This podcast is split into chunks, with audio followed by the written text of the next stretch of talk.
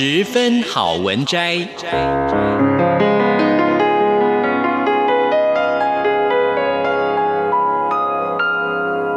十分钟的心灵补给站。无论是快乐还是悲伤，不管是白天或是黑夜，阅读一篇好文章，也许只要短短十分钟，却能在你的心头低回，往复不已。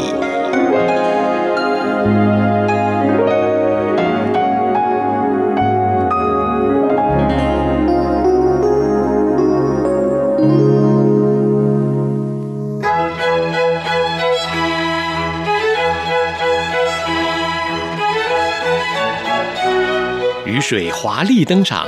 以各种不可思议的形态重返人间，来自星球极地亿万年的冰雪化成雨滴，喷泉、小溪、大河、沼泽、水塘、深潭、大海，在有阳光的日子，氤氲的湿气升染大地，生命得到解放，不再恐惧，没有焦虑。经过漫长的等待，一切不和谐的都被调整，幻化成春意盎然的光。五月总是被传说是串花成梦的季节，遂想起那落花的故事，已经风化而早早凋零。此刻，残骸仍流落在掌中。那夜。在冷却的星眸里，念出了一则悲歌的訃闻启事。一时，骑着一行小字的白马素车，终于幽暗的起步走向另一个世界。再见，仙游的故事，再会了。不垂半颗哀悼的泪，那人只是关上唇的小窗。就是那样。又一次试手放逐眼中的箭靶射向前方，而目标是一个未知的肯定。那负着背包的浪人，系带着很多美好的联想，也披上那件曾被战争与流浪侵蚀过的多孔的风衣，就是那样射入日子的涡流里，孤独的哼歌慰藉孤独。然而惊觉方向有误，而心域中的水晶城堡依然望不可及。行者之貌，视觉是雪亮的，期望是一块点着火的煤，冲越风雨而闪光熠熠依旧。饮过千叶的冷醇之后，窝藏着的梦也就热烘起来。燃烧沿自咽喉升起，没有意欲而吟。即使僧行千计于荆刺敞红，仍固执搜觅归路的指标。积望成树，树枝的弯曲不出半截笑弧。今夜仍然在这一端野卧，无星亦无月。而明日又将如何？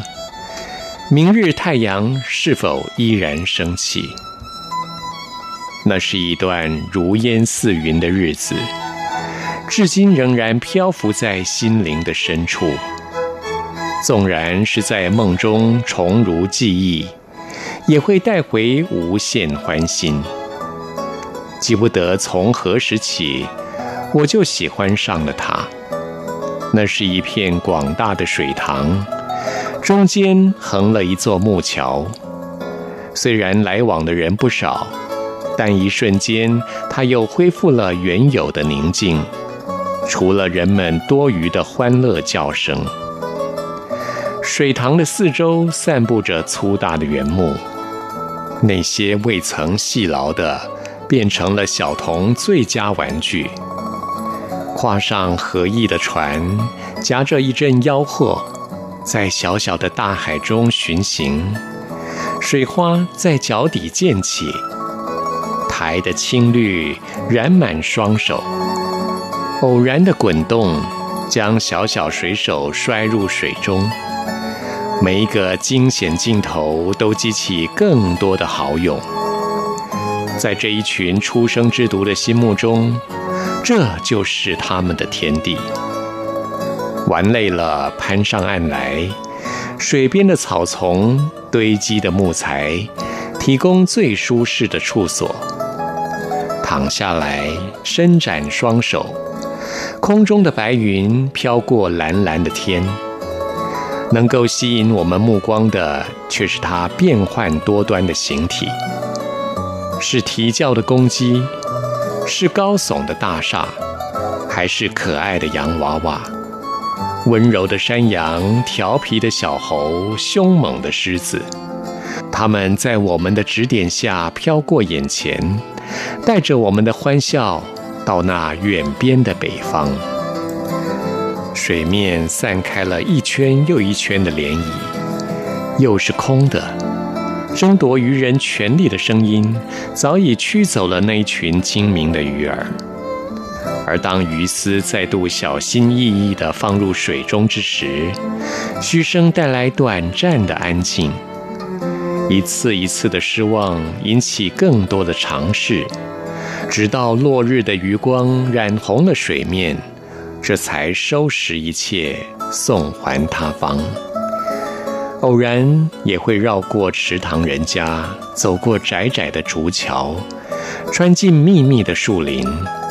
这边有水光的闪亮，一圈倾斜的柳树低垂着枝条，轻微的风也带来了无穷波痕。幽静之处总是引人遐思，那暗绿的树影，簌簌的风声。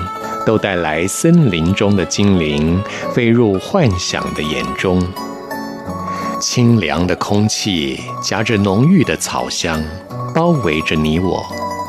不甘寂寞的叫声带起了清楚的回响，而笑声引起了林中小鸟的共鸣。